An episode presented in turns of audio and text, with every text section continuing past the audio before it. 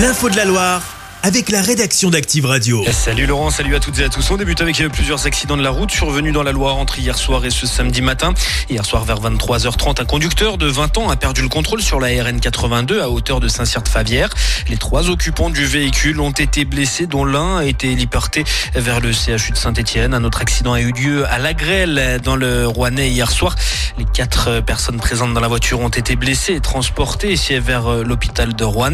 Et puis ce samedi matin, Trois véhicules sont entrés en collision sur euh, la 1089 à Bellegarde en forêt. Les trois conducteurs ont été légèrement blessés. Deux ont été transportés vers l'hôpital de Montbrison. Le dernier a été soigné sur place.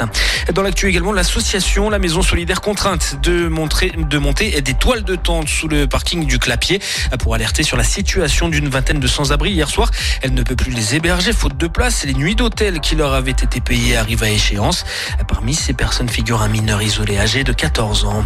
Du sport et du basket avec la nouvelle défaite du SCBVG 64 à 61 à l'Arena hier soir face au leader La Rochelle. Le SCBVG dixième de Pro B. Ce samedi, la chorale de Rouen accueille Nanterre à 18h30 l'occasion de célébrer le carnaval en venant déguiser. Une rencontre à vivre sur la fréquence rouennaise d'Active avec les commentaires de Fabien Zaghini. Et puis en foot, les Verts accueillent 3 lundi soir à 20h45 pour la 24e journée de Ligue 2. En rugby, les Français sont en Écosse ce samedi après-midi pour la deuxième journée du tournoi Destination. Et puis les agriculteurs de la Loire viennent de remporter le prix Raymond Poulidor de la plus belle fresque du Tour de France récompensée par le jury. Il l'avait réalisé le 13 juillet dernier à Montagny lors de l'étape entre Roanne et Belleville en Beaujolais. Concernant le prix du public, les Ligériens sont arrivés deuxième. Enfin, on vous souhaite une bonne année. Oui, aujourd'hui, c'est le nouvel an chinois. Pour l'occasion, le Méliès Saint-François à Saint-Etienne propose un ciné brunch en collaboration avec l'association France-Chine. Ce sera le 18 février prochain, dimanche prochain donc. Un événement qui permet de mettre en avant le cinéma chinois.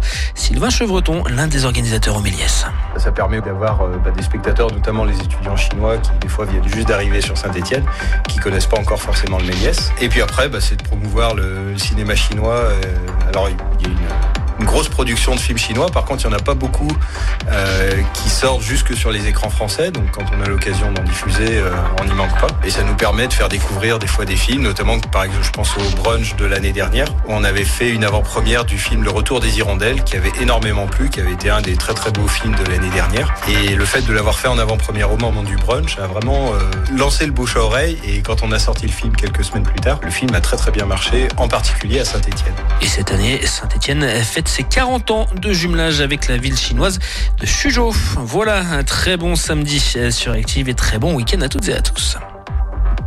Chaque semaine, vous êtes, plus de 146 000 à écouter Active uniquement dans la Loire. L'actu locale, les matchs de la SSE, les hits, les cadeaux, c'est Active.